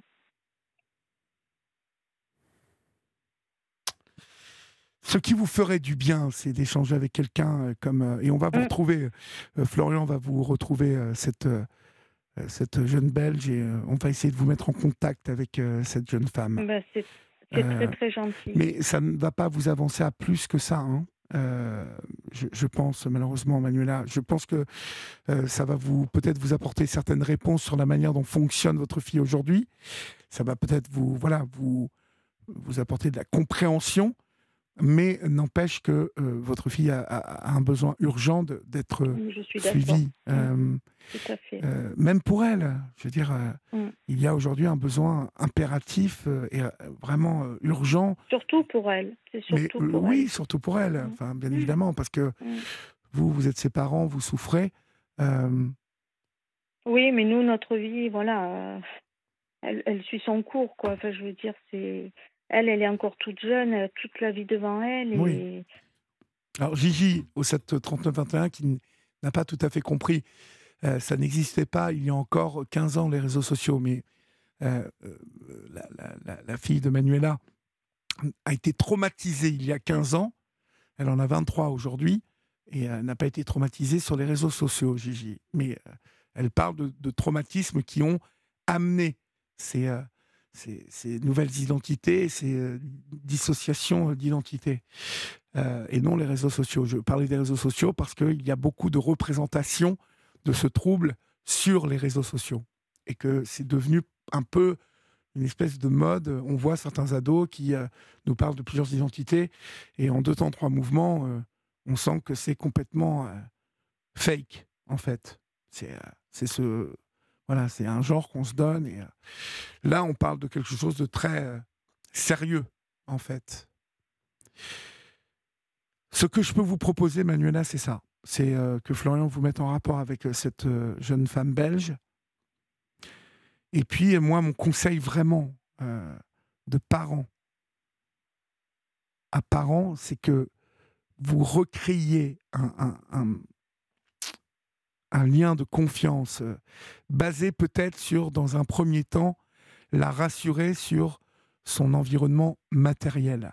C'est-à-dire euh, arriver à lui louer un endroit à elle, si elle veut rester à Tours, eh bien, dans un premier temps, qu'elle reste à Tours, si telle est sa volonté. Vous voyez que vous puissiez lui montrer que vous êtes avec elle, proche d'elle, que vous, vous ne voulez pas la faire revenir à la maison, vous ne voulez pas l'étouffer, mais l'aider, en fait. Mhm. Euh, il y a Mhm. une vraie démarche à faire de ce côté-là pour qu'elle se sente accompagnée par vous, là, dans sa Mhm. vie de jeune fille de 23 ans, sans parler de ce Non, ça- trouble.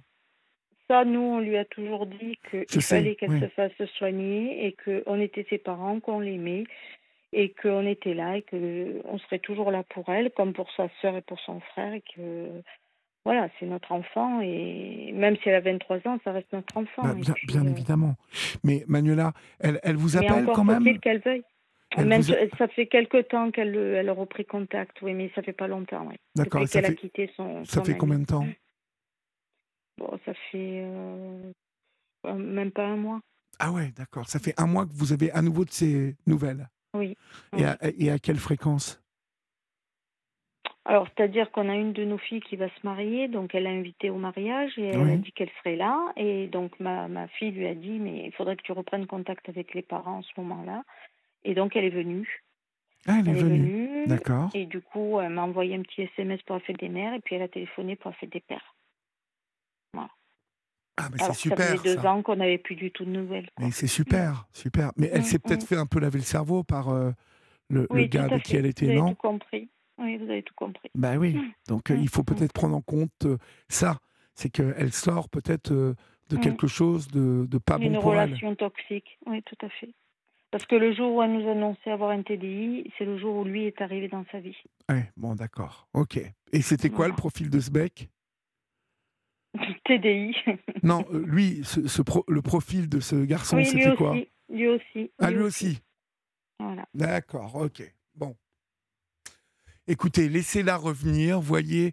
euh, Tout à fait. et puis n'hésitez pas à me rappeler. euh, euh, C'est gentil. Vraiment, n'hésitez pas, et puis on pourra réfléchir, et, et d'ici là, peut-être même réfléchir à un thérapeute qui pourrait la voir. Enfin, on peut réfléchir à tout ça. D'accord? Ben, on, peut, on peut lancer un appel aussi. Si, Oui, en tout cas, vous si qui nous écoutez. connaît un, un voilà, thérapeute. Vous, ouais. vous qui nous écoutez, si euh, vous avez euh, dans votre entourage quelqu'un qui souffre hein, de cette dissociation d'identité, ce trouble de dissociation d'identité, si vous en souffrez vous-même, euh, mais euh, euh, que vous le vivez plutôt bien, et si vous êtes un médecin, psychiatre, et que vous pouvez nous apporter quelques réponses et peut-être quelques solutions, n'hésitez pas à nous appeler au 01 80 20 39 21 euh, ici à Europe 1 et nous, nous vous mettrons en rapport avec Manuela, bien évidemment.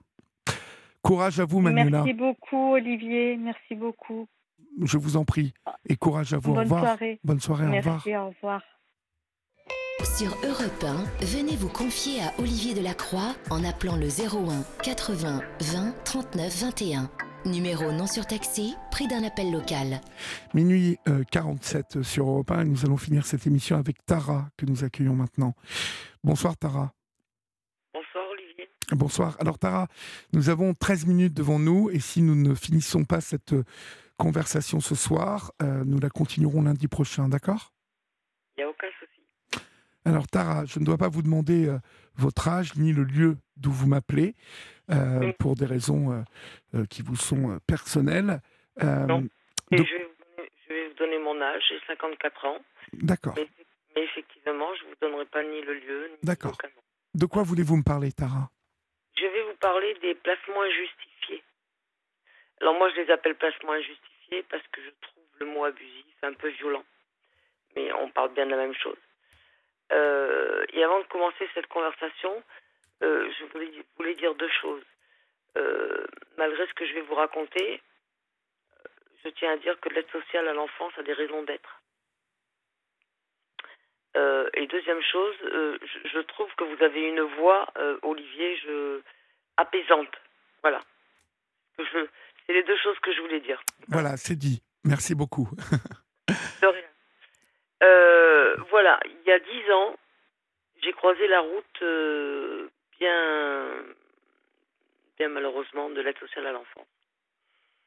Euh, alors c'est pas eux qui sont venus me chercher, c'est moi qui suis allé les chercher. D'accord. Comble de, de la chose.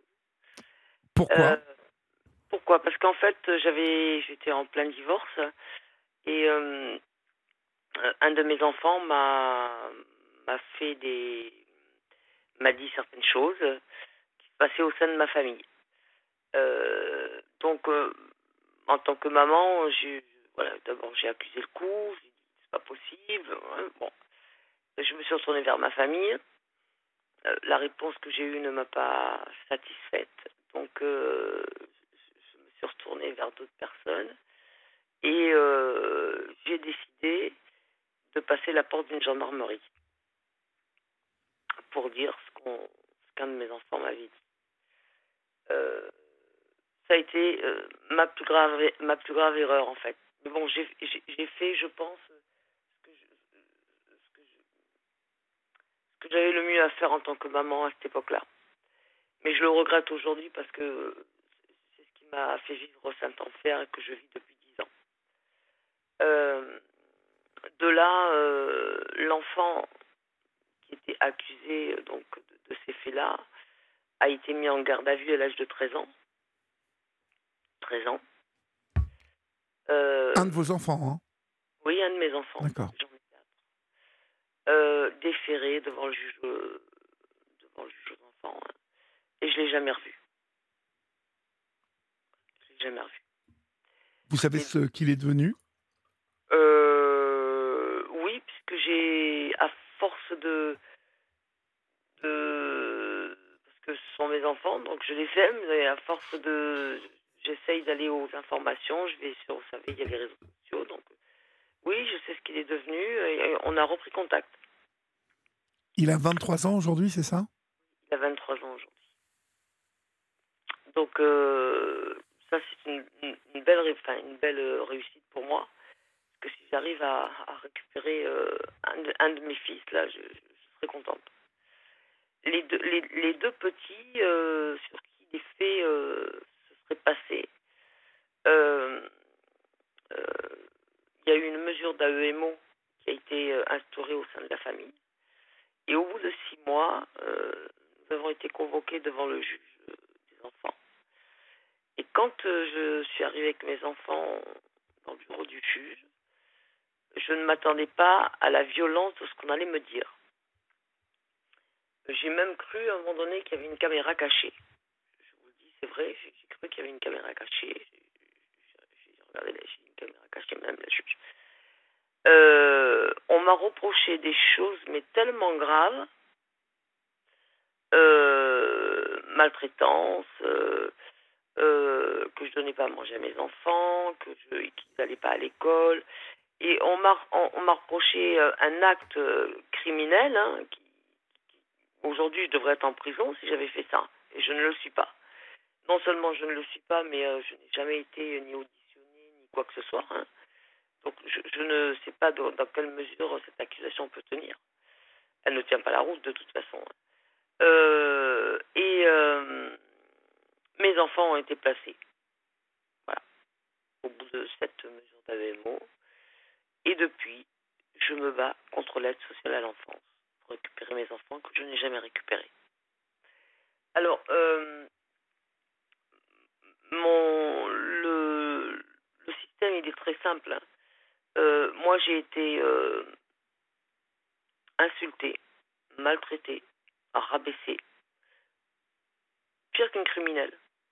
Voyez Et je me suis laissée traiter de la sorte pour pouvoir voir mes, mes enfants en visite médiatisée. Euh, Jusqu'au jour où, ben, à force de baisser la tête, vous savez, ben, vous en pouvez plus. Et ils m'ont mis à terre, hein. moi je vous le dis, ils m'ont mis à terre. hein. Je me suis relevée.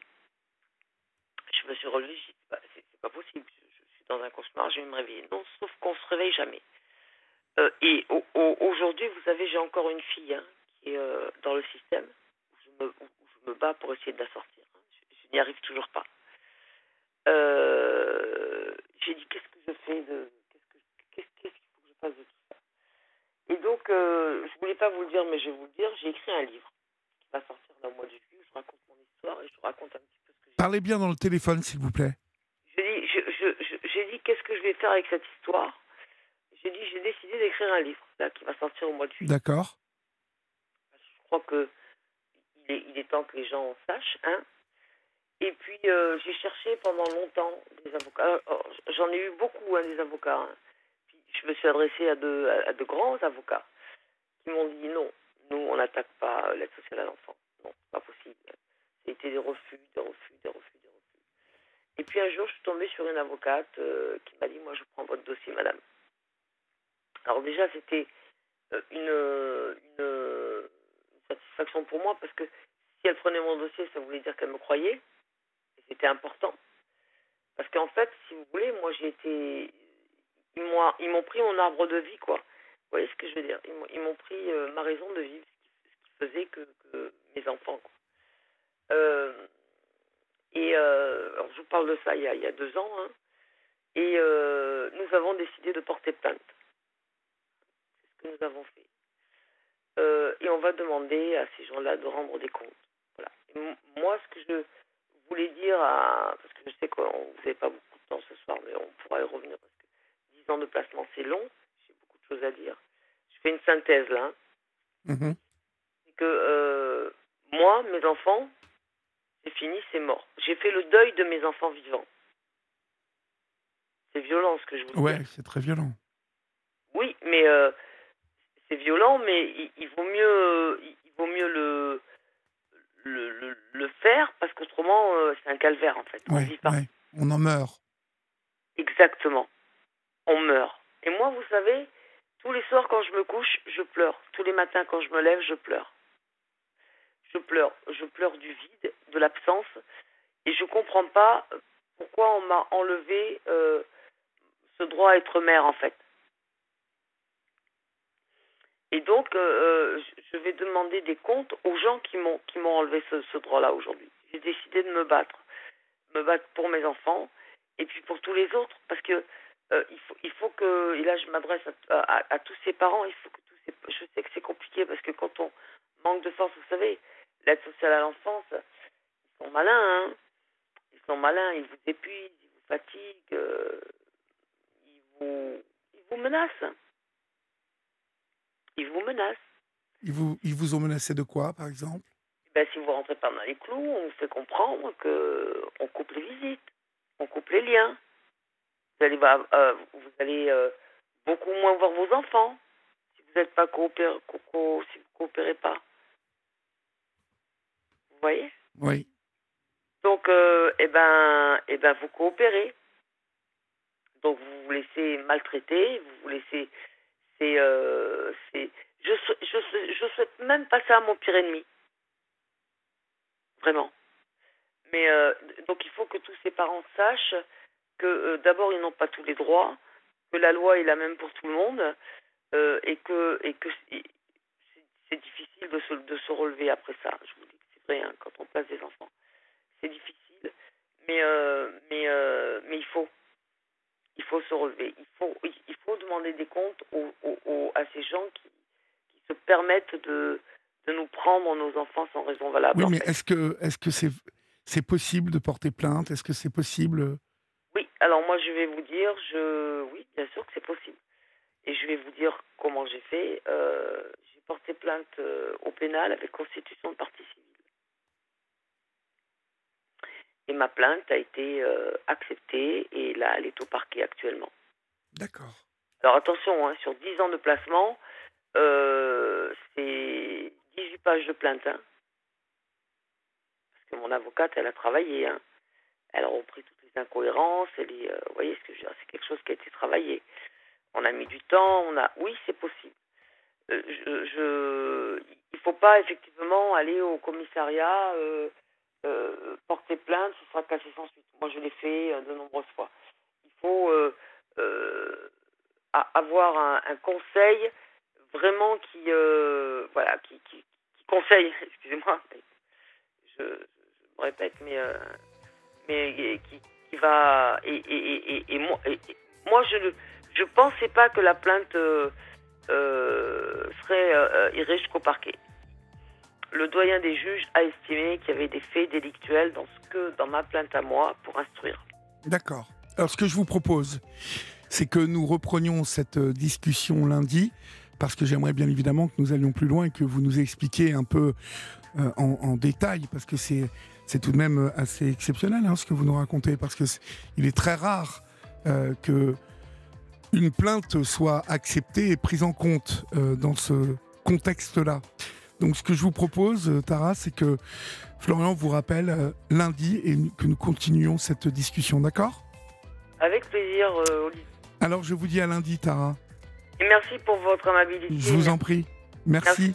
et à lundi. Au revoir. Chers amis, c'est la fin de votre émission. Vous retrouverez euh, Tara, bien, bien sûr, euh, lundi dans la soirée. C'est le week-end. À partir de demain, vous retrouvez l'excellent Yann Moix et toute son équipe. Euh, et puis nous, on va passer ce week-end à essayer de faire comme vous, à se reposer, à peut-être prendre du temps pour nous, pour les nôtres, pour nos familles, pour ceux qu'on aime, et puis faire des trucs qu'on aime, hein, puisque c'est le week-end. Vous êtes sur Europe 1, vous y êtes bien, restez-y avec la grille du week-end. Tout est formidable. Et puis, euh, moi, je vous dis à lundi, 23h. Salut